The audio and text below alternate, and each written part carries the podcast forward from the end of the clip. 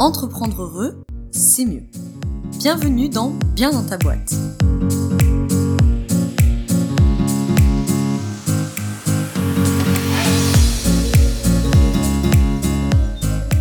Bienvenue dans ce nouvel épisode du podcast Bien dans ta boîte. Aujourd'hui, je te retrouve avec un épisode du format debug, donc le format court de Bien dans ta boîte, soit pour ôter une épine du pied, soit pour nourrir une réflexion. Aujourd'hui, on va être un petit peu euh, quelque part entre les deux, puisque comme tu l'as vu dans le titre, on va parler de la position du sauveur et les liens qu'on peut faire avec le rapport à l'argent. Alors, je vais essayer d'être concise parce qu'on est quand même dans un épisode court, donc je vais essayer d'être efficace, mais il y a quand même pas mal de choses à dire. Donc, cet épisode va t'intéresser si tu as des difficultés sur ton rapport à l'argent et que tu te dis ah est-ce que peut-être c'est lié à une position de sauveur? Ça va te concerner ça va t'aider si tu sais tu identifies que tu as une tendance à être sur une position de sauveur et donc ça va pouvoir te donner, euh, on va dire, d'autres pistes, peut-être d'autres éclairages sur euh, peut-être des mécanismes que tu as et tu vas dire, ah, je pensais pas que c'était lié au sauveur. Et euh, troisième chose, si tu es professionnel de l'accompagnement, par exemple, et que ça peut t'apporter, entre guillemets, du grain à moudre pour analyser tes bénéficiaires et les aider à avancer. En gros, pour comprendre les liens entre cette position du sauveur et le rapport à l'argent, en tant qu'entrepreneur bien sûr, puisque c'est ça dont on parle, il faut remonter deux secondes à l'enfance de ce sauveur pour comprendre comment ça s'est construit. Donc, l'adulte sauveur aujourd'hui a été un enfant, n'est-ce pas? Et en fait, quand il était enfant, il va se construire son monde de la manière suivante. Il va se dire, 1. Si mes figures d'attachement, la plupart du temps c'est les parents, si mes figures d'attachement sont endettées envers moi, c'est parce que, 2. Je suis mauvais, je suis coupable. Ça, c'est vraiment les constructions du monde de base de la position sauveur. Donc si mes, si mes figures d'attachement pardon, sont endettées envers moi, c'est parce que je suis mauvais, je suis coupable. Et donc à partir de là, il va commencer à se dire qu'il doit racheter sa faute, du coup. D'où le fait que plus il va grandir, plus il va évoluer, plus ce sauveur va passer son temps à tout donner. Donner son temps, donner son énergie, donner son écoute, donner ses conseils, donner son argent aussi, pourquoi pas, parce qu'il cherche, entre guillemets, à se racheter. Ça, ce postulat-là, il est très très important à piger, parce que la position du sauveur, alors les trois positions de Cartman hein, sont des positions liées à l'endettement, mais le sauveur tout particulièrement. Donc il faut bien piger comment ça s'est tricoté dans sa tête de, ok, en fait, il y a un endettement du système familial envers moi, sauf qu'en fait, le sauveur ne se dit pas, Enfin, de toute façon, aucun enfant ne se dit que c'est la faute de ses parents. Mais je veux dire, là où le bourreau euh, aura tendance à se renfermer, là où la victime va chercher, en fait, à faire, entre guillemets, rentrer des plus de l'extérieur vers l'intérieur, ce qui est assez logique, elle cherche à compenser l'endettement qu'elle euh, qu'elle vit, le sauveur, lui, euh, se dit en fait s'il y a un endettement c'est parce que je suis mauvais je suis coupable et donc il va aller euh, euh, continuer à distribuer des plus dehors très important à comprendre deux podcasts pour vous aider si vous là vous êtes un peu en mode genre j'ai pas tout suivi je vous mets dans la description le lien vers l'épisode sur le triangle de Cartman, déjà, pour mieux comprendre. le lien vers l'épisode sur les bénéfices secondaires du triangle de Cartman, ça peut vous aider. Et je vous mets le lien, si ça vous intéresse, vers l'épisode sur la théorie de l'attachement. Reprenons donc notre sauveur devenu adulte, devenu entrepreneur, prestataire de service ou quoi que ce soit. Quand il va délivrer du service, consultation, formation, euh, consulting, peu importe, le sauveur se fait reconnaître par des comportements assez typiques. Il veut tout donner aux bénéficiaires, il a la sensation de ne jamais en faire assez, il a la sensation de ne jamais donner assez, donner assez de temps, donner assez d'écoute, donner assez de conseils, hein, vous avez compris l'idée. Il n'arrive pas à tenir le timing de ses séances, parce que généralement ça vient chercher quelque chose bah, de l'ordre du sauveur, c'est-à-dire je veux être tout pour l'autre, et donc je ne peux pas laisser partir ce bénéficiaire, euh, ce client, ce patient, etc., sans qu'il ait eu euh, toutes les réponses à ses problèmes, qu'il ait eu toutes les pistes à explorer, donc bah, les séances prennent une plombe. On peut le reconnaître dans le fait de baisser ses tarifs aussi. En fait, le sauveur, comme on le disait, est une position qui est directement liée à la question de l'endettement relationnel. Et devenu adulte, rien n'est plus concret, rien n'est plus matériel que l'argent pour incarner les situations d'endettement dans nos vies. Donc, quand un bénéficiaire arrive en séance, que ce soit un client, que ce soit un patient, peu importe, le sauveur, dans sa tête à lui, hein, inconsciemment, ne part pas sur la même ligne de départ. Puisque inconsciemment, il pense déjà être redevable de quelque chose, puisque dans la construction du sauveur, il y a déjà cette idée de je dois racheter ma faute. Donc en gros, vous imaginez que le bénéficiaire, il arrive au niveau 0, admettons, sur une échelle de moins 10 à plus 10, vous voyez, il arrive à 0, mais le sauveur, lui, dans sa tête, il démarre pas à 0, dans sa tête, il démarre à moins 3, parce que lui, il considère qu'il est déjà redevable de quelque chose. Et en prime, bah, ce bénéficiaire, ce client, ce patient va payer. Donc ça va augmenter le sentiment d'être endetté vis-à-vis du bénéficiaire. Donc si je reprends une petite métaphore, en fait, le bénéficiaire, il arrive à 0, le sauveur, lui, considère qu'il est déjà à moins 3, puis là, le bénéficiaire va payer la séance, l'accompagnement, etc., et puis va monter à plus 3. Donc en fait, l'endettement est grand. Et là, c'est là que pour racheter sa dette, le sauveur va faire ce qu'il a le plus appris à faire.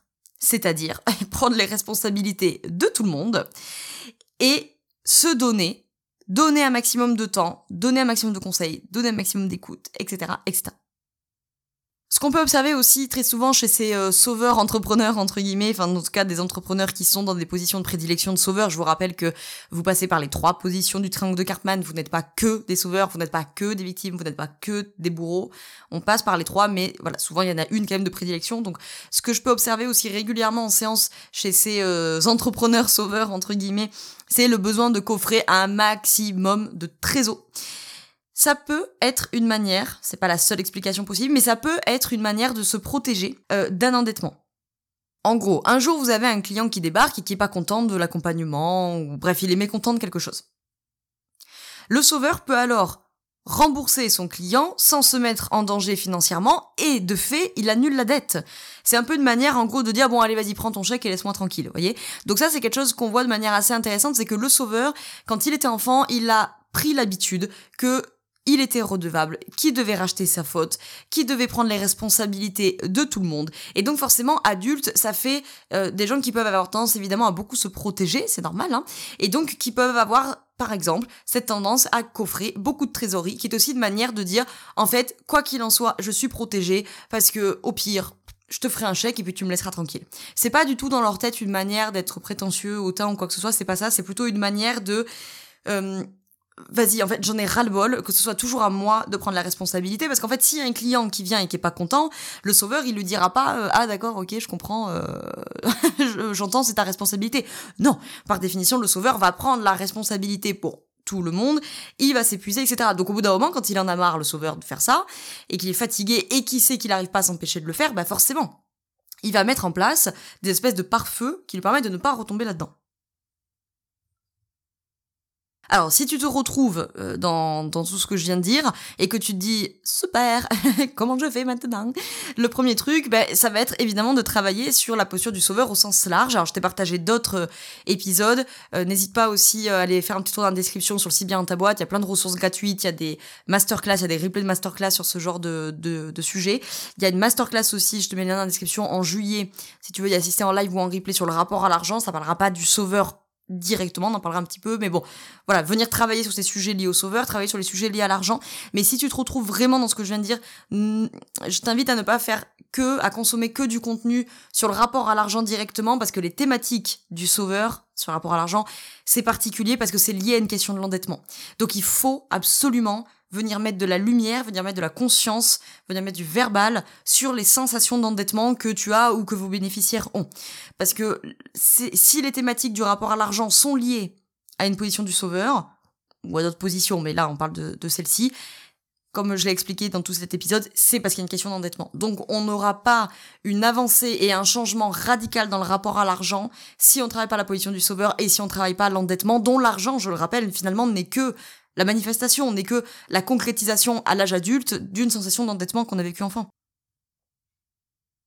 Donc voilà, en gros, je vous conseille, petit 1, de travailler sur le rapport à l'argent, oui, mais petit 2, de travailler surtout sur cette position du sauveur au sens large. Petit 3, je vous invite à travailler sur cette question de l'endettement. Alors là, vous me dites, ok, comment on travaille sur ces questions-là euh, Évidemment, je ne peux que vous recommander d'être accompagné, parce que, comme je le dis souvent, analyser ses filtres à travers ses propres filtres, c'est toujours très limité, surtout sur les questions d'endettement, parce que les questions d'endettement, notamment liées au système familial, viennent, viennent pardon, driver des loyautés familiales. Ces loyautés familiales, elles sont tout à fait normales, hein, c'est un phénomène normal, mais forcément, elles viennent euh, vous, vous, pas vous bloquer, mais vous limiter un petit peu sur la capacité à mettre de la conscience dessus, parce que les loyautés familiales viennent dire oh là là, mais non, je ne peux pas reprocher ça à mes parents. Euh, oui, mais bon, en même temps, ils ont fait ce qu'ils ont pu. Oui, mais en même temps, euh, est-ce que moi j'aurais fait mieux à leur place, etc. en fait c'est pas la question finalement. Et en fait, plus vous aurez des parents qui se sont mis entre guillemets en martyr, plus vous aurez des parents qui ont joué euh, inconsciemment, souvent bien sûr, hein, mais les cartes de la culpabilisation, plus les loyautés seront fortes. Donc évaluer l'endettement avec des loyautés qui sont fortes. Et je pense qu'il vaut mieux euh, être accompagné. Si ça vous intéresse, je vous mets dans la description le lien vers mon offre de coaching si vous voulez aller voir et vers l'appel découverte gratuit pour qu'on puisse échanger et voir si ce coaching vous, vous aiderait d'une manière ou d'une autre.